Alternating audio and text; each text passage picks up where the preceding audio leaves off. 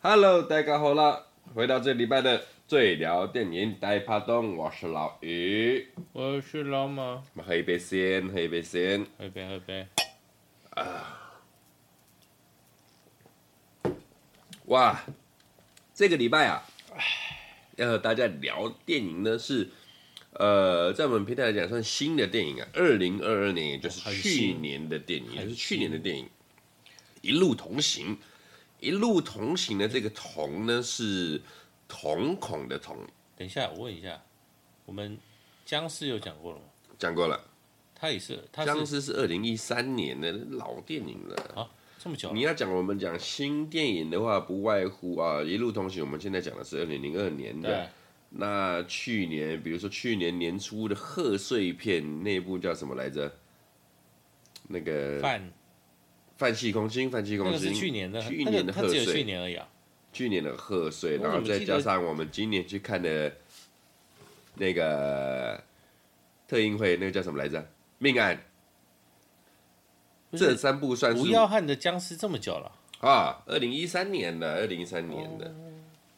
所以我们看的电影的话，如果说再加上这部《一路同行》的话，我们以近几年来讲的话，这部算是很新的。啊那《的一路确同行》是瞳孔的瞳，主演呢是吴岱融跟惠英红。那这边主要惠英红她是戏里面主角啊。那这一边必须先讲的是，这部片是导演朱凤贤导演他本人的原生家庭故事，他就是戏他里就面是的戏里面的那个女学生，是，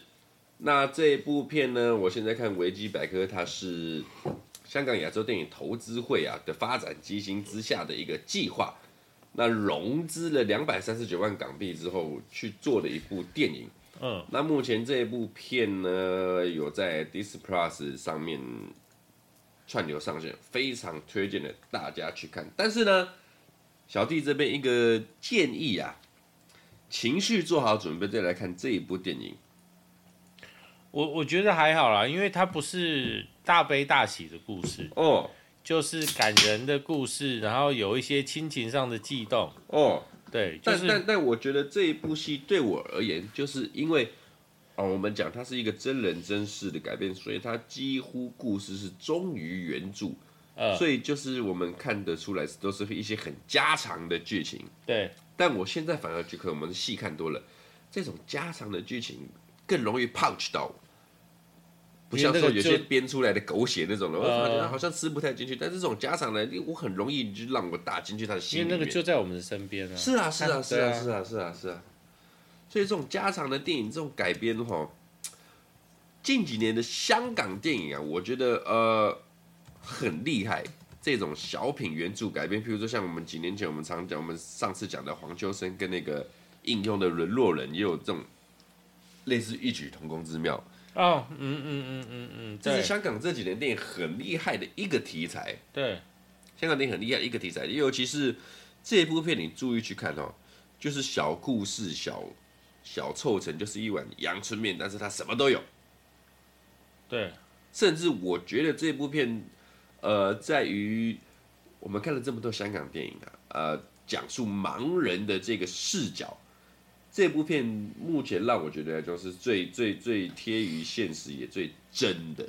嗯，而且他真到一个不行。所谓的不行，就是说呢，呃，其实戏里面老实讲，因为我们现在拍戏也日趋一定要拍戏要认真拍嘛，所以他戏里面找了大部分除了主演的两个盲人不是盲人以外，其他都是真盲人，哎，大部分的盲人都是盲人，大部分盲人都是盲人。那这一部片呢，其实最主要，我个人最值得讨论的，我的觉得点就是惠英红这个角色了。她占据了整部片的百分之，其实占据了百分之百啊，我觉得。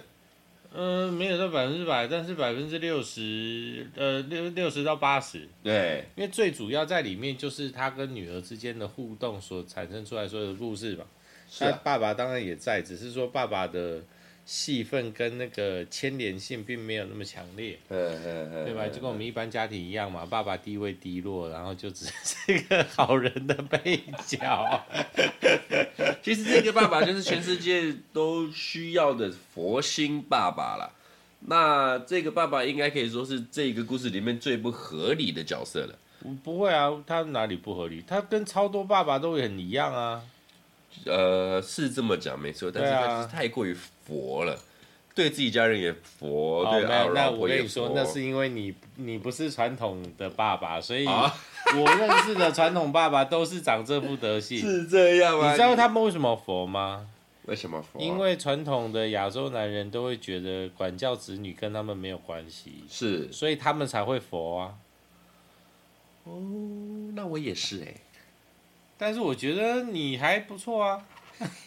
我什真么的什么觉叫得。哎做什么叫做你还不 错啊哦，我们先跳脱这个，我我我们来讲一下亚洲男人这件 事情，你知道吗？ ？OK OK 我 OK，我我虽然就是那个老马，我虽然说不年轻，但是你说没有老到很夸张。我们就是 四十四十多岁，我们都会觉得我们这个世代跟我们上一辈的思想是有落差的隔阂的啊、有有落差。我们不要说隔阂，有落差就是我们在面对下一代的状况下会有落差。嘿但是我看到我的朋友，哦，我大部分的朋友年纪都比我小。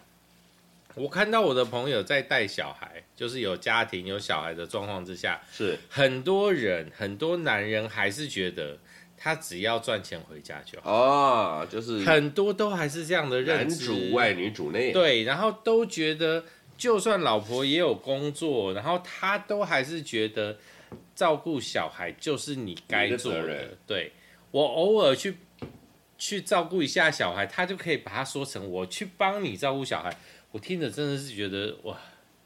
所以算了，我不生了。啊，也好，也好我我不是这样的人，但是我也不想可能因为某一些状况跟原因，然后我就是没有办法接受这件事情。嗯，对啊，所以在片里面的这个角色，他就是这样的呈现。哎，经你这么一说，这个家庭确实是很典型的亚洲家庭的那个模式，但哎是是只是因为他们多了一个父母是盲的盲教人的练条件，所以很多条件被更加的强烈了。对，对啊，没错，没就错是没错女儿还没有起床，她已经开始要请她，就是要爸妈已经在叫她帮忙处理什么事情，就算是一点点小事情，嗯，对，呃，我现在在看这个女儿啊，嗯，我现在在看这个女儿，啊我一看到她的时候，我就跟老妈讲了，哇，她这是一个很，因为我觉得她很面熟，吴我说她是一个千语，我说她是个大众脸，对然后老马说不是，她一定有演过什么，我有看过，对，然后我现在正在看她的维基。事实看一证明呢，下她的戏我都没有看过，她就是个大众脸。呃，叶问三。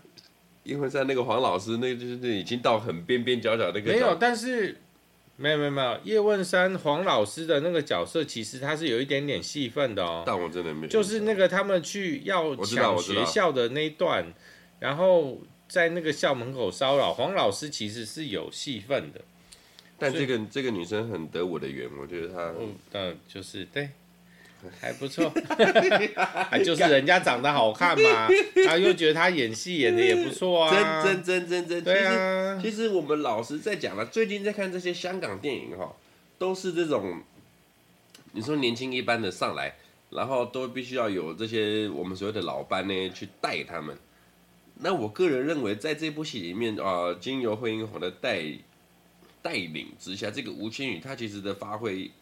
很不错，很不嗯错，很不错。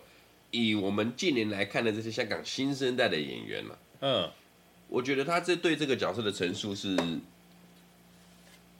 对我来说，新演员他是有得分的，有得分的。我我觉得这部片呢、就跟啊、呃第一个，我对真实事件改编的片一直都有，对我个人来说都有非常非常大加分的，就是至少加个十五分以上。哎，对我来说，第一个，然后再来是我觉得它跟剧情片的落差，是因为它是用改编的，嗯哼，所以剧情我们没有办法去讨论它，因为它一定都是用真实故事的主轴去看待的哎，。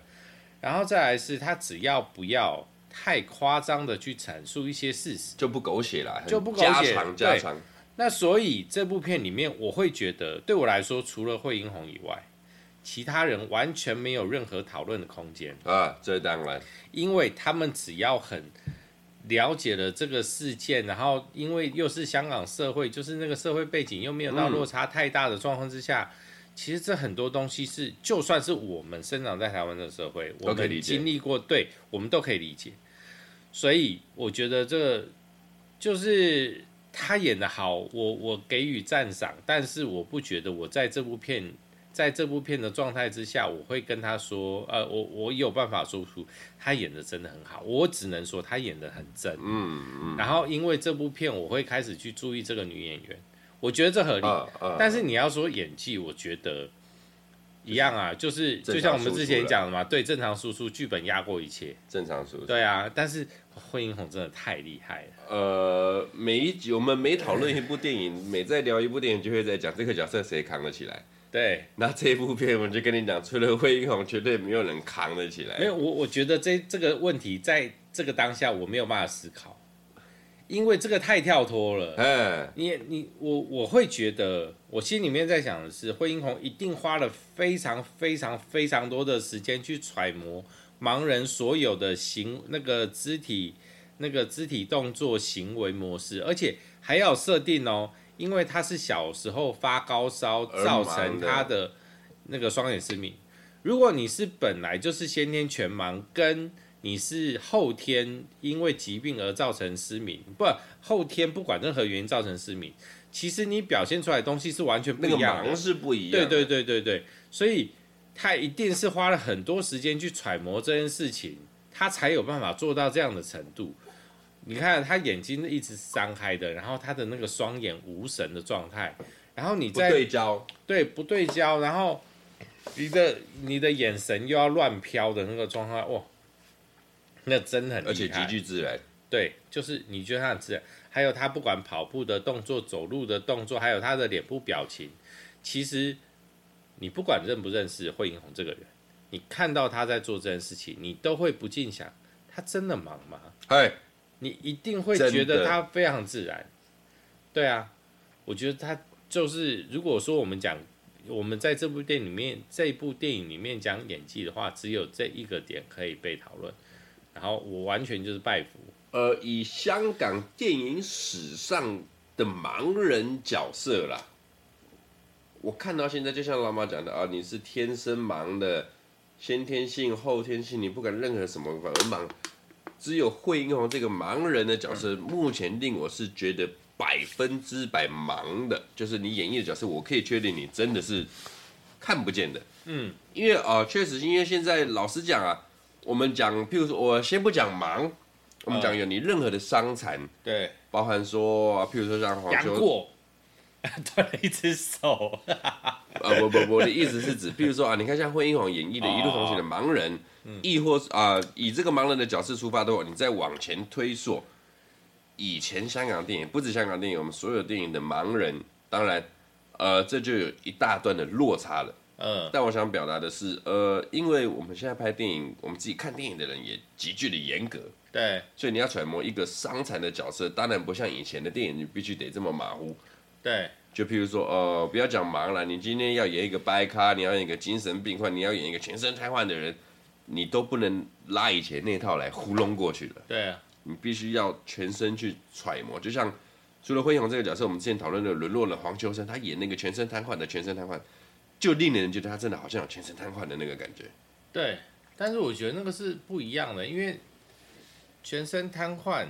跟他是视觉失去视觉，嗯，五感是都很强烈的啊。所以你当视觉失去的时候，而且我觉得他最厉害的是，他从头到尾大部分时间他都是睁开眼睛在哎、看。他是个正常人，他只要睁开眼睛，他就是看得到。是你的视觉怎么样不被影响？也也许啦，他们其实现场拍摄很困难，他 NG 超多次，我嗯这我接受，嗯但是结结果是好的。你看那个另外一个她老公从头到尾就是闭着眼、啊。哎，你看，哎相对来好说演多轻松啊！对对对对对其实你看，像这样讲，我们以前看香港演的盲人啊，不外乎就是眼神单一视线保持空洞，对而、哦、这个相对起来好像简单许多。对那你看，像惠英红，我觉得最难的是，你必须要让自己眼神极度的不对焦，然后不自然后然眼球还要转，飘。对但是这个东西是你在用不自然的情况之下去演绎成自然。对喂，这个我我不能想象，我到现在其实我不觉我感觉不出来他到底是用什么样的方法去演这一部戏的，能够如此的淋漓尽致，他我哎不真的是想象不到。他不是得过一部，他不是得过一个影金后，马女主女配好像都有，我们他上次得金马影后是那个这么多年来唯一的一个金马影后是那个、啊、血观音血观音，我觉得这一部他更值得得，屌爆血观音，他这部片其实我觉得他屌爆血观音哎，我觉得真的是那个真的是没有办法，那真的不是不是哪一个演员来那个有办法揣摩角色心境，怎么就有办法做到？真我的。真的觉得没有办法。其实这一部片哦，就是完全以惠英红去做一个 plus 的啊加成，然后呢，呃，整部片我非常推荐大家，你要慢慢的去细品，里面有很多的小对白或者是小表情，就很轻很轻的，但是都会去重击到你的心灵。嗯，越加长就越重击。嗯，而且我必须要推的是，有时候你一部戏好到一个境界的时候，那个配乐啊，这部戏里面的配乐，我觉得都有中。就是你知道电影好看到一个程度，当你融入的时候，你根本不知道它配乐在配什么，你根本不知道，你根本没有，你有听，但是你有听进去，但是你现在你现在让我回想，我完全想不到它的任何一个配乐，但是就会很入戏啊，它对就是很 非音常的乐加绝成，对会有加成的效果。非常的加我成。只是说我真的都没有印 象， OK 了，那聊到这一部片哦，其实很多的细节这边不跟大家多做讨论，我们来，我希望你们去细品，因为这部片真的是让我少数觉很值得。得看，很嘿值得看。那我们就来聊聊刚才我们在戏里面看到的一些发生的一些，就是说，呃，我们先来聊一个现况好了，比方我们好，可以开始抽这部电影了吗？嗯好，不然我们先来抽这部电影，你先， 没有，我不要抽这部电影，我要抽亚洲父母。嗯，没有，我们从里面你刚刚看到你从 OK，现况我去现切，在我现在就是还有它的说金句去切。我我现再开在始就是抽，说，呃，第一个点 就是我们站在所谓的啊，像我们老马讲的亚洲父母，亦或是我们是是有残缺的父母，然后我们的角度如何去对待我们的亲人，如何对待我们下一代，这个你有什么看法？你知道我就是没有打算要生的，就是因为这件事情。 好了，我我我先讲一个跳脱一点的，我刚刚特别讲亚洲父母，虽然说你看哦，我们都知道，我们通常觉呃那个叫什么呃刻板印象，嘿，刻板印象很多嘛，譬如说我们刻板印象对欧美的家庭，他们通常都是自由奔子放女买不是，子女满了十八岁以后，他们就会被赶出家门，让他们去自己生活。嘿，这当然不是一定，但是很多人可以会选择这样做，或者是这是一个方向。 ，OK，那这件事情对我们来说，可能亚洲父母会觉得哈，十八岁他才刚刚上大学，然后你就让他自己去自生自灭，然后巴拉巴拉就讲一堆，然后就是亚洲父母就是对儿女的爱，然后就是用自己的方式去表现，然后当然不要说全坏，但是也不可能是全好。嗯，我刚刚讲这个是，呃，我我我我亲生母亲，这四个字好像有点沉重。好，反正我妈啦， 我妈啦，她在我几岁，可能已经接近四十岁的时候，因为反正工作嘛，在外面忙嘛，有一次在家，她就是非常的，就是语重心长呃语重心长的说，她想跟我谈一谈。然后呢，我有一个哥哥，我譬如说哈，我我假我先假设一下，因为有点忘记，我假定我那个时候不要太老，我我假定三十五岁就好了。然后也就是我哥那个时候大概三十七岁，然后呢，他跟我说，你们兄弟俩如果没有结婚，或者是没有交女朋友，是不准搬离开这个家里的，哇，这很台哎湾嘞、超亚洲父母的，这合理吗？这他妈当然不合理啊！我怎么可能接受？哦，好，我我我我是一个不去反驳父母的人，因为我其实很知道，人不可能改变另外一个人，哎、尤其是长辈，他们哎都活这么久的时间，他们都用在他们，他们都用他们的观念活了这么久的时间，你 Never 想要改变他，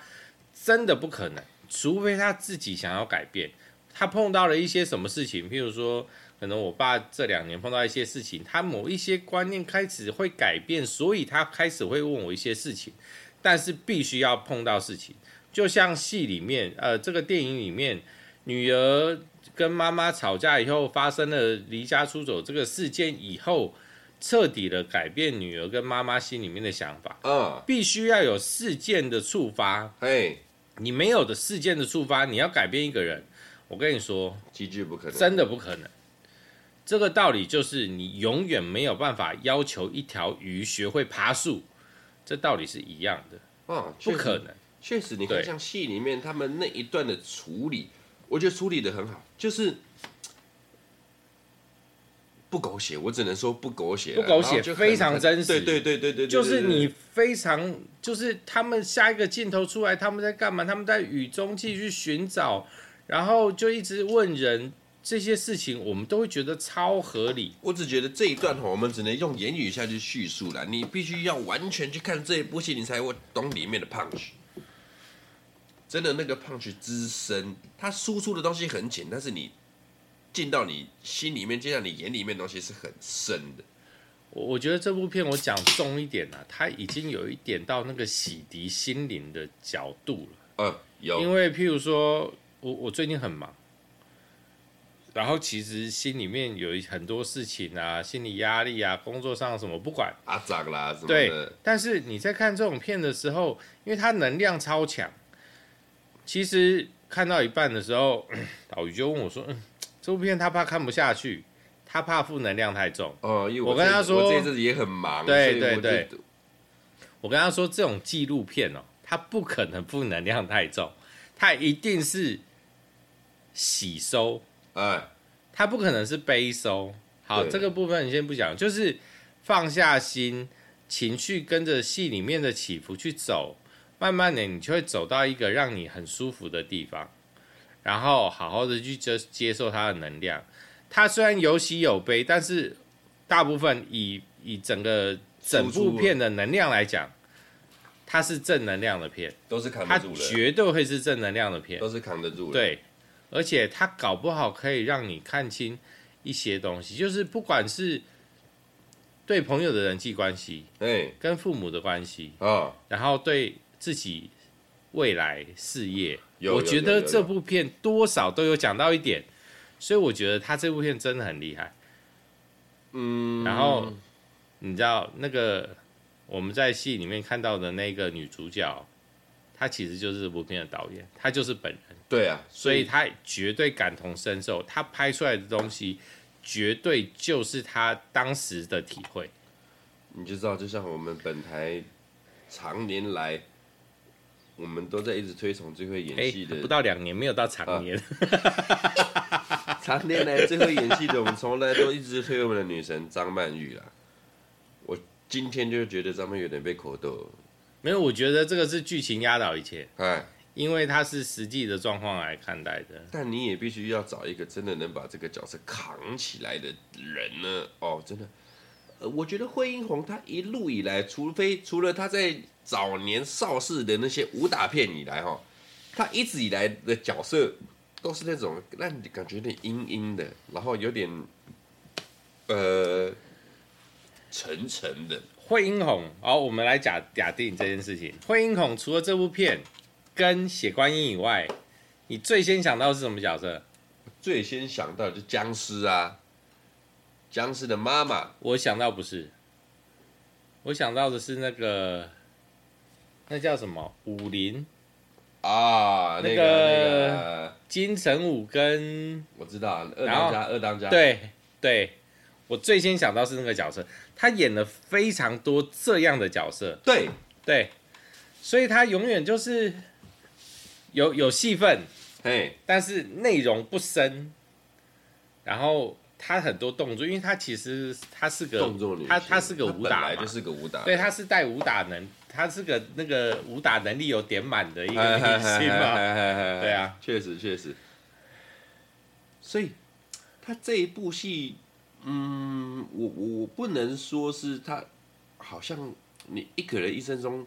都遇到一个会让你发挥到百分之百的角色，那就看运气了。哎，然后我我觉得这个时候就是看运气跟看能力，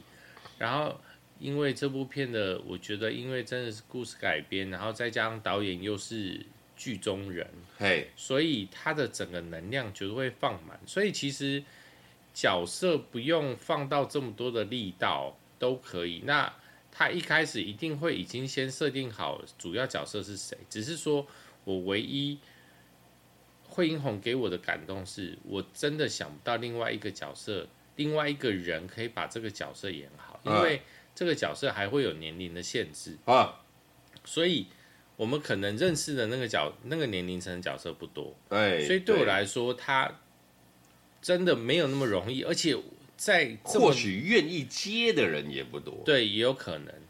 然后就是你你看这么多的细节，我们这么仔细地去看，因为那至少自从做这个节目以后，我们看电影的角度开始有一点我很难。偏了嘛，对很不难我对？真的很难 认真看对，啊这就部电影。是你我们知道可以吗看很多的细干节哦，他这个表现，我就常在看，哇，他这个时候眼球这样转，哇塞，真的是自然自然呐、啊强然后那个有时候那个表情的抽动，或者是他刻意的那个不去面对，因为惠英红她这个角色难的是，她是睁开眼睛在演这部戏耶，就表示她的视她的视觉那个一定是有用存在的嘛，对，就是表示她看得清楚现场的一切而且，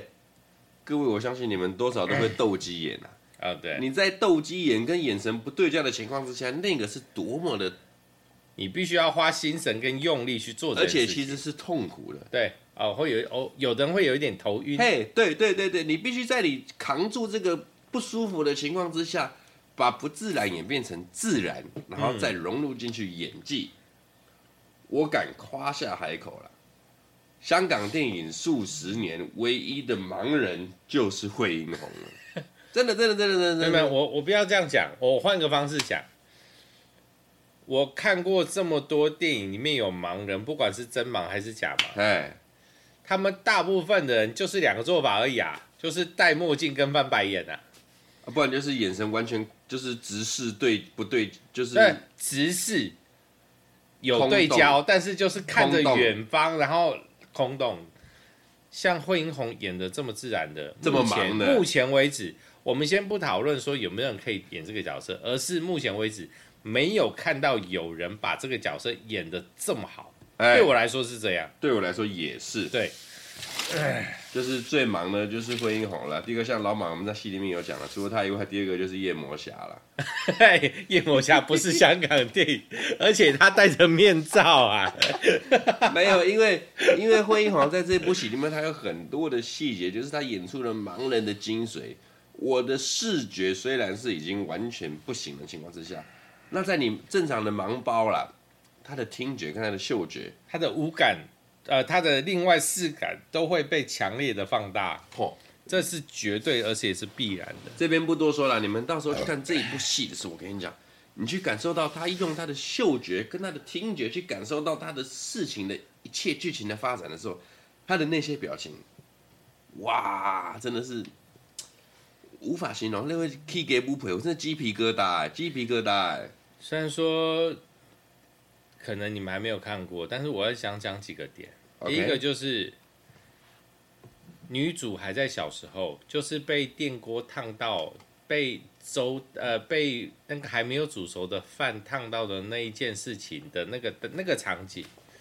惠英红在干嘛？她在切菜，切菜、切瓜，她在切瓜，她她用的是滚刀，哎，对嘛？然后你就可以很清楚的看到一个盲人切滚刀怎么切，就是手手指要先去量距离，他一直都要对，这是一个很明确的东西。然后再来，电影里面有非常多喂食的镜头，镜头，他们怎么喂？其实这件事情我知道，我本来就知道，而且就是在某一些时候我们可能也会用到。我们在喂食的时候，譬如说拿汤匙喂食，你一定是用拇指跟食指或跟中指去夹着汤匙，然后有饭，然后准备要喂食嘛。是那你是盲人，你怎么抓位置呢？啊、请你伸出你的小指头，当你小指头摸到对方的脸的时候，你就可以大概知道他就的是位俩置。抓距离，抓距离，所以小指头一定会最先碰到你要喂食的人。这个细节他们都做到。超那、哎你会觉得，如果说你没有仔细看，你会嗯，他们为什么可以喂的那么顺？哦，没有，他们真的可以喂的那么顺， detail 了，因为 detail 他们是真的有方法再去处理的。现在拍戏真的不能马虎、但不，能马虎啊，绝对不能马虎啊！而哎且你看，你行，没有，我忘记了。我们来聊聊这个大同电锅之谜 啊。来聊这部戏，我们在看的时候啊，哎戏里面的开端就是女儿有被电锅里面煲的粥给烫到了。对，这是老马提出了一个我本身也不知道的冷知识啊，这不是疑问，这是冷知呃识啊这是冷知识，但这不是疑问，因为大同电锅香港没有。啊。OK，那 请各位台湾的听众，你们目前家里有大同电锅的人呢，麻烦你们去看一下大同电锅它的它的什么？它的插座是磁吸式的， 所谓磁吸式就是它的插头呢，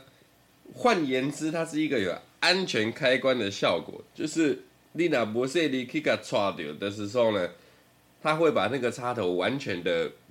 离开电锅，以防你把整个电锅掐豆还是岔下来这样子。但是这一个点呢，老实说，我家里从我呃从我二十那表示你家不是用大同电锅啊、所以我现在要讲嘛， 我认真搬出来住，跟我的老婆开始同居之后，我开始在煮东西什么等等之类。我认真离开家里自己住的时候，我就买了一个大同电锅，到现在还在我家。嗯它跟随我多年，嗯， 我不知道有这个所谓 的不是因为电锅就放在那儿，它不动，然后它的插座就是插在上面，我真不你知也道不。会去动它啊，所以你不会知道这很合理啊。那但是它的机构就是这样，因为它是就是一个保护 OK，我回家试试 看。哦。我不确定你家是不是大同，我也我不家确是定大同，那个大同就是我刚搬出来开始要自己煮饭的时候，我第一个买的大同电锅，嗯哼，到现在还跟着我。嗯，大同电锅真的好用啊。对呀、人家都说什么以前不是说台湾人都讲要出国游学什么的，什么都不用，你就带留学生最重要的带出国的就是大同电锅，真的真的是超。屌，这边强力推荐嗯大同推荐电大同锅哎电。锅的那那个，我建议不要买十人份，如果你们家人多的话，也不要买到十人份，基本上买六四人四到哎六啦，六人份就差不多。确实确实确实，因为以十人份来讲，你煮到满啊，我记得它可以煮到二十，呃，十人份是十杯米，那会超大一锅饭，你永远没有没有吃不完啦，又不是板豆。对你没有可能煮到那么大一锅啦。好了，大同电锅的厂商如果 有寄发票来，寄发票， 不是厂商啊，就大同大同公司本身啊。 OK 啦，这一部《一路同行》呢，非常强烈推荐各位听众一品再品、三品、四品、五品、六品去看。呃，我推荐，觉得心里面觉得跟自己的父母有一点点，就是你想要改善你们那么一点点关系的人，嗯可以去看一下这部片。哦，我觉得这部片讲的很到位，就是不管从亚洲父母，然后父母跟儿女间年代的冲突，嘿，教育方式、然后教育生活方式，，对，然后就是有里面有一些我们常听到的句子嘛，就是只只是为你好，嘿嘿嘿然后嘿，就 OK。然后还有一些有一个可能一般人比较少不，我不晓得常不常听到，但对我来说，对我来说很重要的一句话是：你不要觉得自己很重要。哇哦，京剧对这句话，我也觉得很重要。没有你地球绕着转，对，我们现在可以开始讲这些东西，顺便我可以开始凑。诶，我们刚刚凑过一错点过点了，嘛，错过了，但是错凑过一点点而已，我还可以继续凑下去。过了呃，下次再 说，下次再说，下次再我们尽量把这一集围围绕在一个温暖 的、哦，好好好，温暖的风味、温暖的气氛之下啊但是我 ending 我吧。觉得想要凑一凑，凑一凑会更温暖的、啊。下次再说，下次再说，一路同行啊！DC 嗯 Plus 上面有，这现在串流上面很多好的电影，只是我觉得串流有一个毛病，就是这边讲完就下课啊。串流有一个毛病就是，它不像传统的第四台会广告给你哦，我再来要播什么，再来要播什么，或者是我有什么东西上线了，我有什么东西没它上线。会有啊，但是你要到它的平台里面去看呐、啊。对对对对，那我意思是说啊，嗯有些新电影他会去特别强调，那其实他有很多那种旧电影、老电影，啊把它丢上去的情况之下，他不会公诸哎、于不世。是不是不是不是，这边有一个那个那个不要来查我们哦，因为我身边很多朋友都是在用我的账号啊，我都有收到讯息啊，哦因为平台会。寄讯息给我啊。 OK OK OK，那这边就到这边为止，这边就到这边为止。谢谢这礼拜的收听。哦，你已经解开了这个谜题了，对不对？所以你要，所以是我没有传给你的啊，是我的错。哎呀，好了，一路同行推荐给大家 Happy Ending。我是老于，我是老马，咱们下周见，宝很宝。好看，你要去看，真的。纪录片我最爱。真的。